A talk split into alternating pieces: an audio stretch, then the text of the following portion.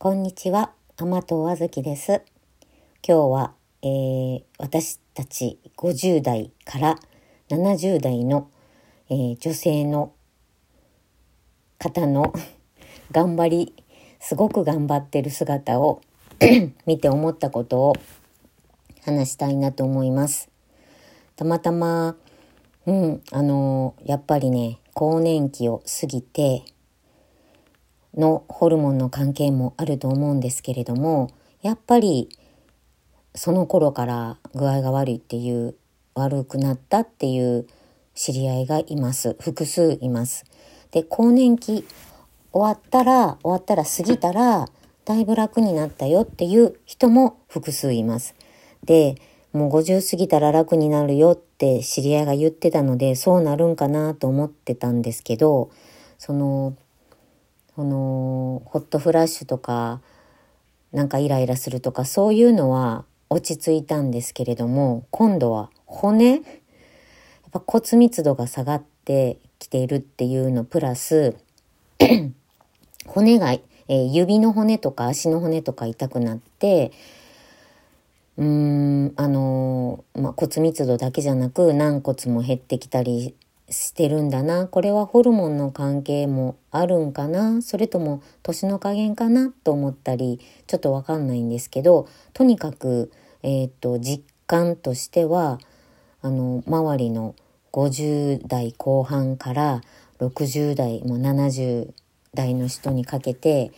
すごくあっちこっち痛がっておられます。もう書道の先生なんかはもう商売道具の手が痛いと言っておられましてそれでも、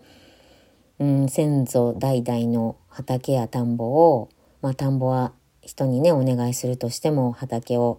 してるんやいうことで「いやそんなせんならんのですか?」みたいな感じで誰かが聞くと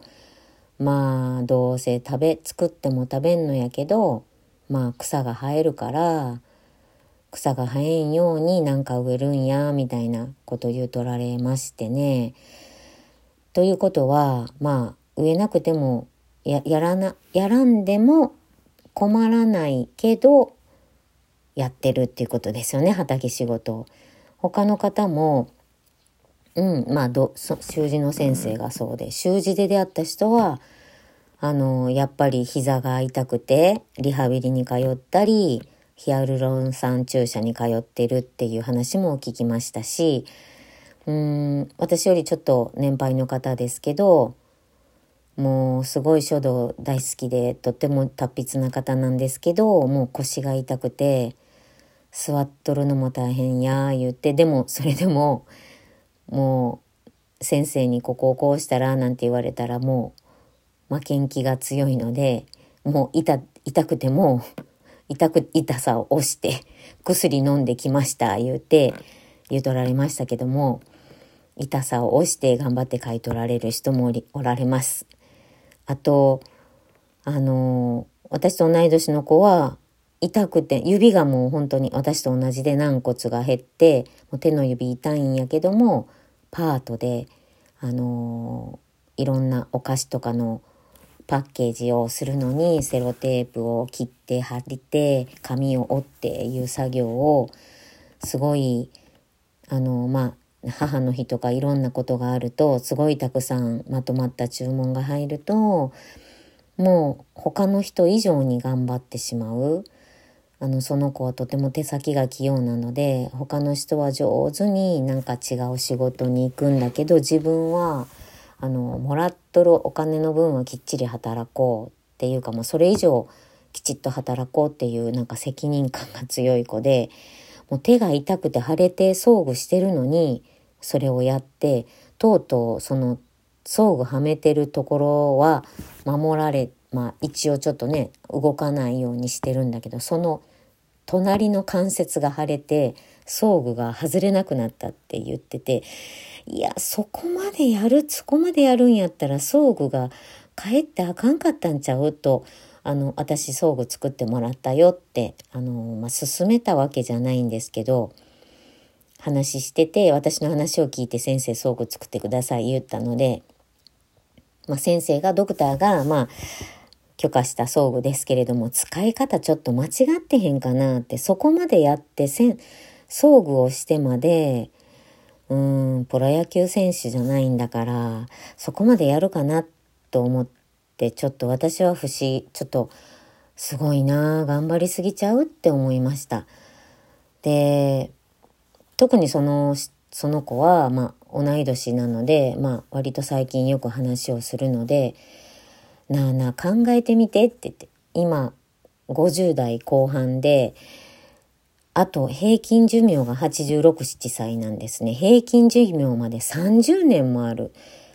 で、まあ平均寿命までい、もう、まあ生きないとしてもそれ以上生きる場合もありますしね。30、平均的に言うと30年。まあ75ぐらいであの死ねたとしても20年もあるって。いやー、その、手や足や腰や痛くても内臓が普通、普通だったらそんな65ぐらいでなかなか死ねないんでね。あのやっぱ20年、ちゃんと自分の、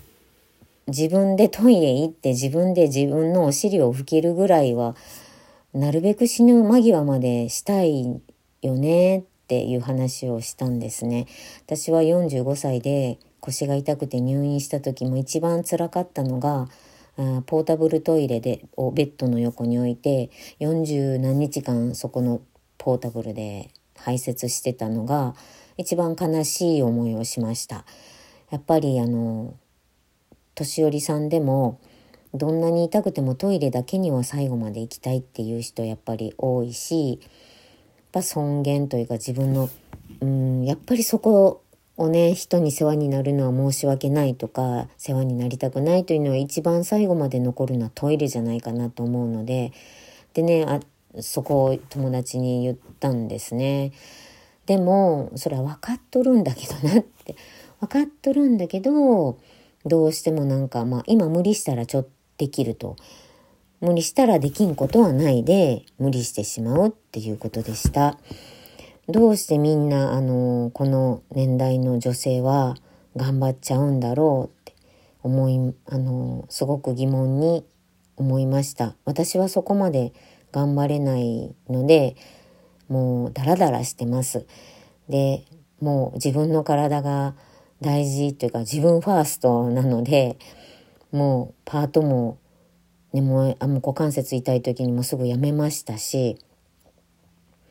うん、で地域の役割ももう股関節に負担かかるしってもう、まあ、皆さんに迷惑かけるからって言ってやめました。でワクチンバイトもワクチンバイト行っててねあの私手の軟骨がもうシールを剥がして貼ってっていうのをものすごいスピードでというかものすごい人が長蛇の列になるのですごい無理したんですね2時間半たった2時間半ですけど無理してすごいスピードでこう手痛いのにベリって剥がしてベリって貼ってっていうのをものすごい数をやったのでその時に痛めてでまあそのバイトのが短かったのとバイトが終わったので減っていくと手の調子も良くなったのでああもうやっぱりその何をしてもそういうことになるんだなと思ってあの先日整形外科に行った時にもう股関節痛いんは、ま、球外不全があるから、まあ、変形性股関節症の手術をいずれしなくしないといけないだろうって言われたんです。まあ、15年ぐらい後にはそう人工関節にするしかないねって。今すると、まあ、ちょっとややこしい手術になるからということで言われたので、まあその痛い痛いってあと15年過ごすものすごい嫌だなと思ってかなり落ち込んだんですけれども、まあ先生が今までね、あの5年ぐらい通ってるんですけど、人工関節にいずれしなきゃいけないっていうのは初めて言われて、ああ、そうだったんだね、やっぱり、と思いました。まあ本で調べてみると、まあ変形性股関節症の初期症状として関節心損傷っていうのがもうまずあって、まあ、私がまず一番大第一段階のとこにいるようですけれども、うん、いずれそうなるんやなって思ってことが分かったので、ワクチンバイトが終わって次の仕事を探そうと思ってたんですけれども今やってる仕事まあ8割方家でやって、まあ、2時間ぐらいの会議に出る仕事なんですけれどもその仕事だけでも クビにならないようにあのわずかではありますけれども全く仕事がゼロになると、まあ、やっぱり精神的に落ち込むのでその仕事だけでも続けられるように体調これ以上、うん、これ以上はまあ悪くなるんですけれどもあの悪くなるスピードを緩めていきたいなという考え方にシフトをしなきゃいけないかなと思えてきました。それであの周りの女性の方々があまりにも手や足や腰や痛くても家の家事畑仕事とか、まあ、自分の趣味の手芸とかもうすごい痛くても頑張ってて、まあ、頑張ってるのとやらざるを得ないのとやりたくてやってるのとまあ混ざってると思いますけど子供のため、まあ、家族のため孫のためプラス、まあ、自分がのためじっとしてられないなんかやりたいっていう気持ちがみんなあの強いんやなと思って、まあ、私もそれはすごくわかるしやりたいんだけどでもまあ20年後の自分を考えてあのペースを今頑張りすぎたら20年後の自分がかえって家族に迷惑かけるんちゃうかなと思って、まあ、かといってねだらだらだらだら怠けてたらあの筋力が低下してフレイルとか、うん、になっちゃうのであのフレイルであの肺陽性症候群で、まあ、他のいろんな機能が落ちるんでね筋力以外のことも、まあ、それも知った上でダラダラしてて焦ってはいますけれどもまあその加減塩梅を考えてまあ新しい生活様式まあコロナコロナでね新しい生活様式というのを学びましたけれども日本中の人々が。私も変形性股関節症をこれの悪化まあ悪化しますけど悪化するスピードを緩めるためにまあ畳に座ってご飯食べてたのを椅子に椅子とテーブルに変えたりあの布団からベッドに変えたりそういう生活様式をやっぱり変えたのでまず第一段階それ変えましたけれどもその他にもまあその自分に負荷の大きいものは断るとかそういうあの、まあ、病気とともに生きていくためにどうしたらいいのかという切り替え頭の切り替えをしなきゃいけないのかな新しい様式に変えなきゃいけないのかなっていうことをあの周りの知り合いを見て学びました。で特に同級生の友達にはあの無理をしてほしくないなっていう思いをちょっと余計なお世話かもしれないけど伝えました。まあすごいそれはありがたいなって受け取ってくれたのであの良かったですしまあでも私が勧めてから勧めたから友達がそうしたっていうのは私がまた負担に思うのでやっぱりご家族とよう相談してねってやっぱり夫婦で仲良く暮らしていくためにはご主人との、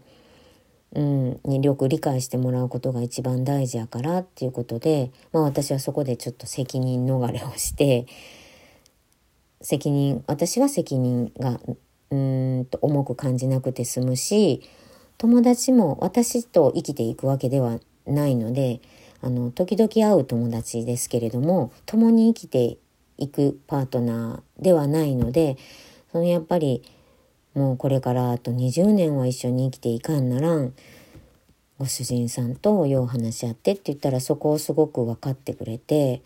うんよかったなと思いました。私もあの自分の夫と、うん、やっぱそういう話は折を見てというかちょいちょい日常的に